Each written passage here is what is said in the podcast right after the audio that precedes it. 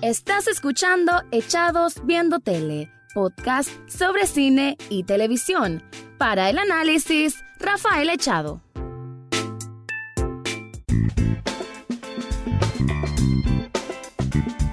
Bienvenido o bienvenida a un nuevo episodio de Echados Viendo Tele, el espacio para la crítica, comentarios, opinión, análisis del mundo de las series y algunas veces de películas. En esta ocasión voy a hacer más que nada una reflexión y no, no se siente como un review, porque esto es, en cualquier caso, sería un retro review. y estoy hablando de la serie Friends. Quien no conoce, amigos, que esta serie que para por lo menos gente de mi edad que ya andamos elevando un poco el camino después de, los, de, la edad de 30 años, pues es una serie que nos marcó nuestra infancia o bien adolescencia que yo recuerdo muy muy bien que en el canal Sony Entertainment Television, que estaba como un poco nuevo ese canal en los sistemas de cable aquí en Nicaragua, ahí fue que descubrí esta serie que la miraba casi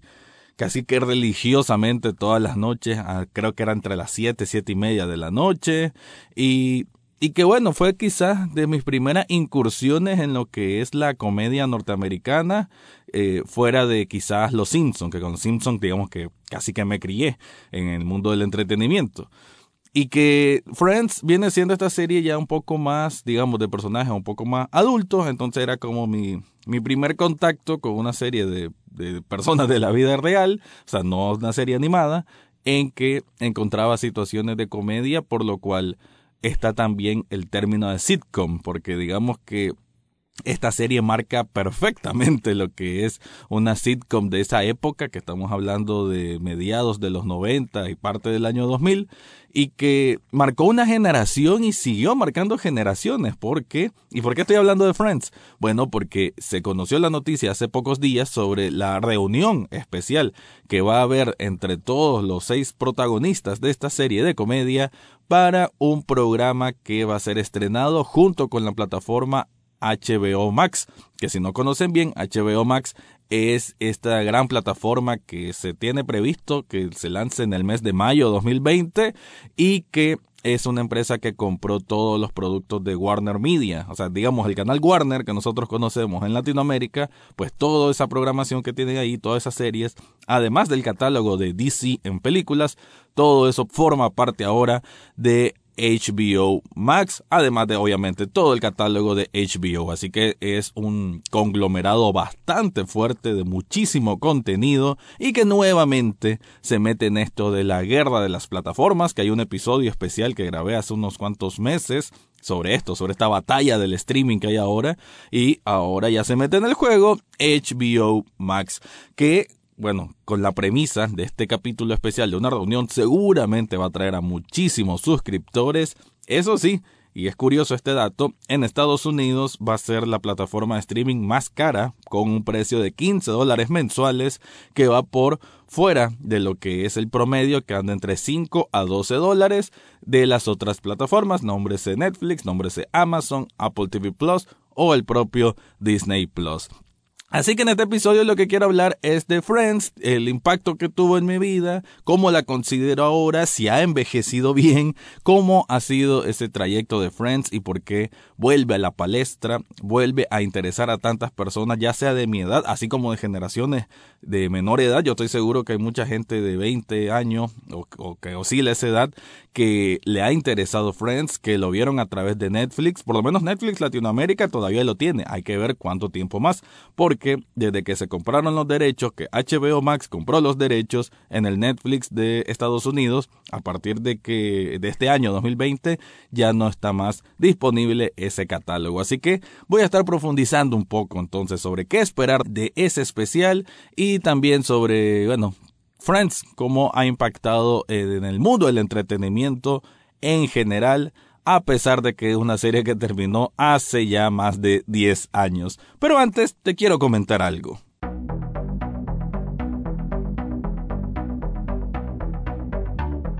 Subli Shop Nicaragua es una tienda de camisetas y otros productos como tazas, vasos y demás con sublimación y también con serigrafía. Ahí encontrás diseños muy particulares que pueden ser de nombres de bandas de rock, nombres de películas, nombres de tu actor o actriz favorita o por qué no, nombre de un videojuego, todo con su diseño bien armado, bien reflejado, para que uses una prenda que te defina, que defina tu gusto y que de la cual te sientas muy orgulloso. Shop Nicaragua, en las notas de este podcast te dejo el enlace para que lo visites y encontres lo que estás buscando.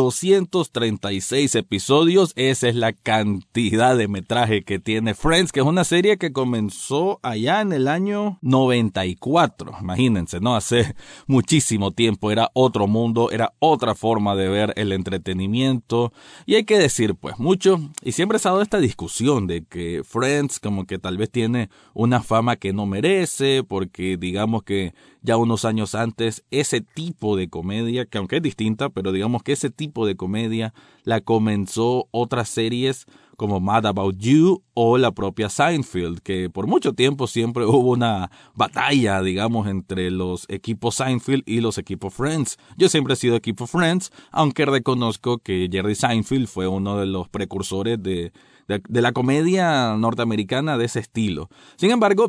hay diferencia entre una serie y otra. De alguna forma creo que lo que para mí termina ganando Friends es en cuanto a la dinámica de sus protagonistas. Y aquí quiero reconocer de cómo no es tan fácil que en más de 200 episodios se haga un balance entre tantos protagonistas, porque estamos hablando de seis y prácticamente todos tienen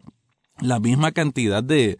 tiempo aire. Pues pueden unos poquitos más que otros, pero sinceramente, cuando yo hago remembranza de todo lo que es Friends, pues estoy recordando a un capítulo que trate de Joey, un capítulo que trate de Phoebe, de Chandler, de Ross, de Mónica, y no es que siento que uno como que arrasó o como que todos los focos de atención estaban solamente en ellos. No, no era así. Claro, el involucramiento de romance comienza en grande con lo de Ross y Rachel, eso está más que claro. Y así pues fue evolucionando con otros personajes, como después Monica y Chandler, así como otros intereses amorosos de Joey y Phoebe. Aún así,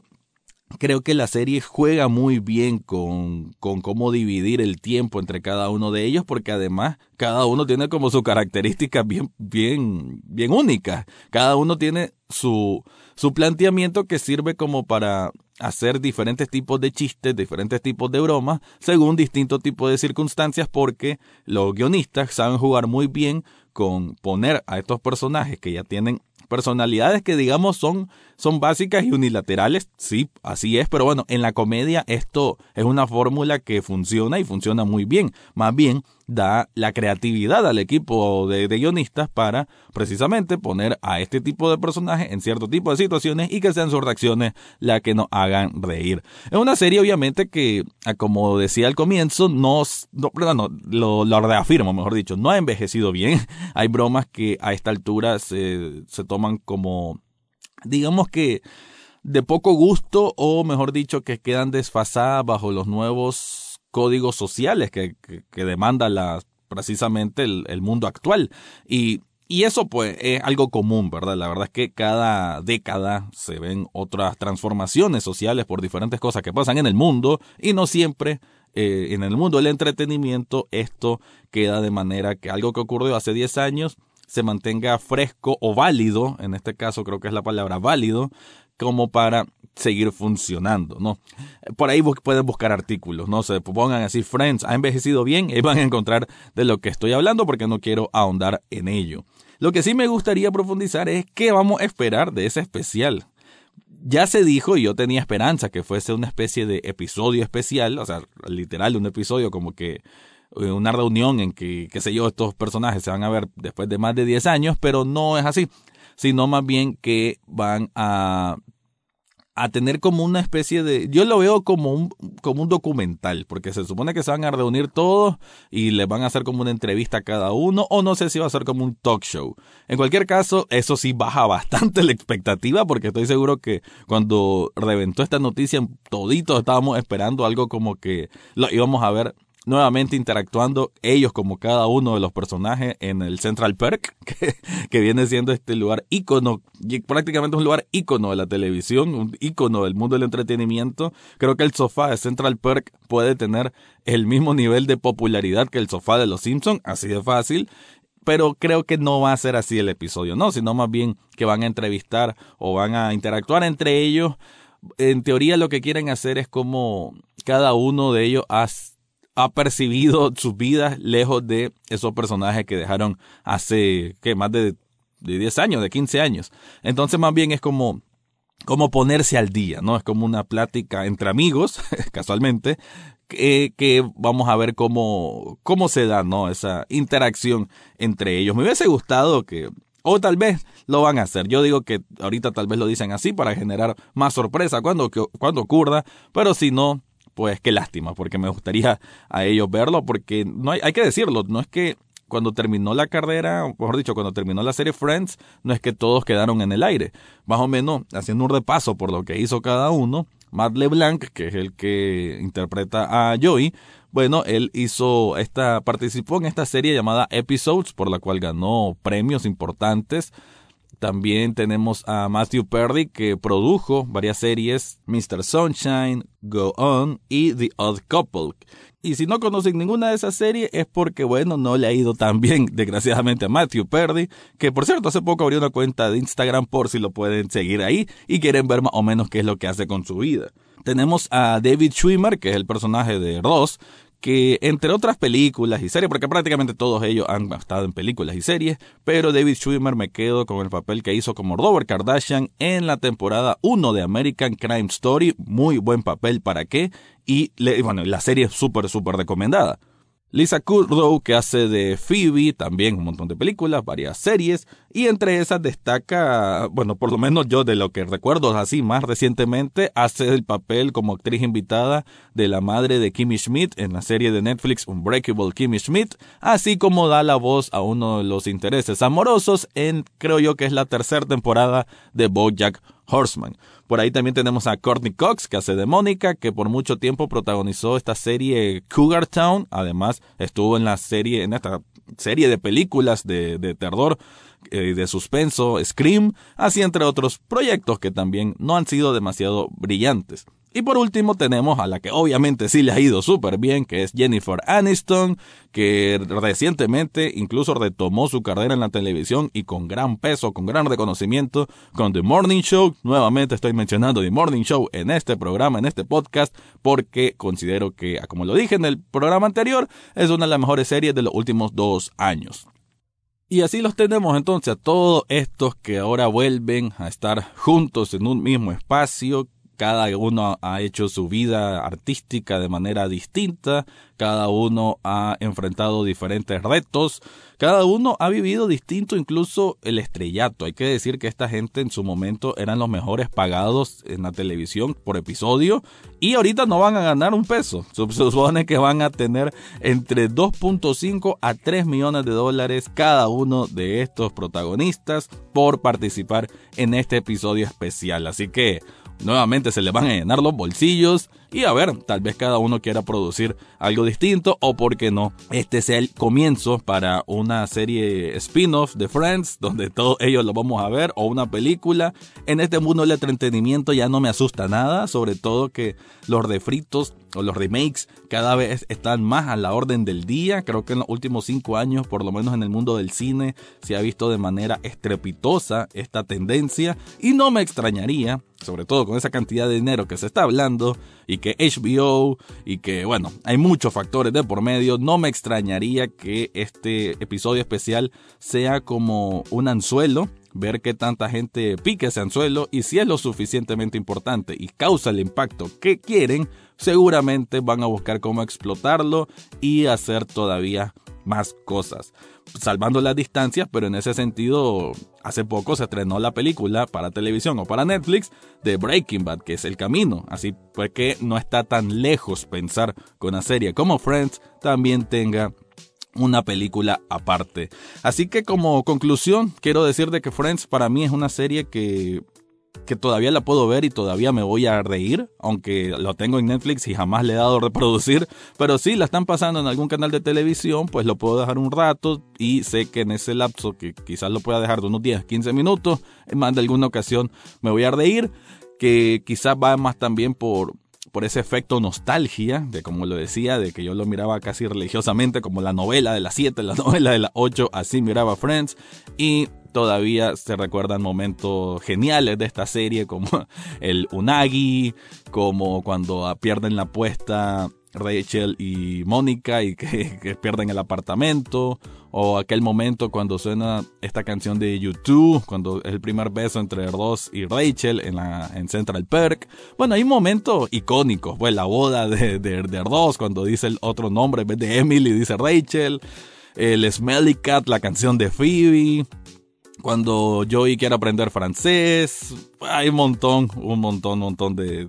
cosas que Friends que te, sacan una sonrisa. Los actores y actrices que fueron invitados desde Van Damme hasta Champagne, Brad Pitt, Anna Faris, Reese Witherspoon, bueno, una cantidad increíble de artistas que participaban en esta serie y que no se sentía forzado, realmente les daban papeles que, que, funcionaban. Yo lo que sí de que las últimas temporadas sí se sentían más comerciales, un poquito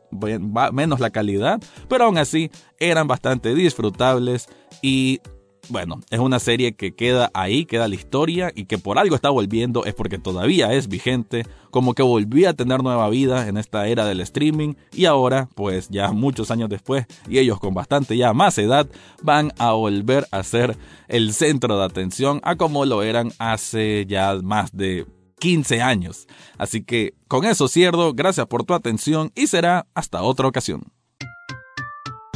Eso fue todo por hoy en Echados Viendo Tele. Recordad seguirnos en Facebook, Twitter e Instagram. Además, podés estar al tanto de cada episodio en Spotify, iTunes, Google Podcast o hasta en YouTube. Gracias por escuchar y será hasta la próxima semana.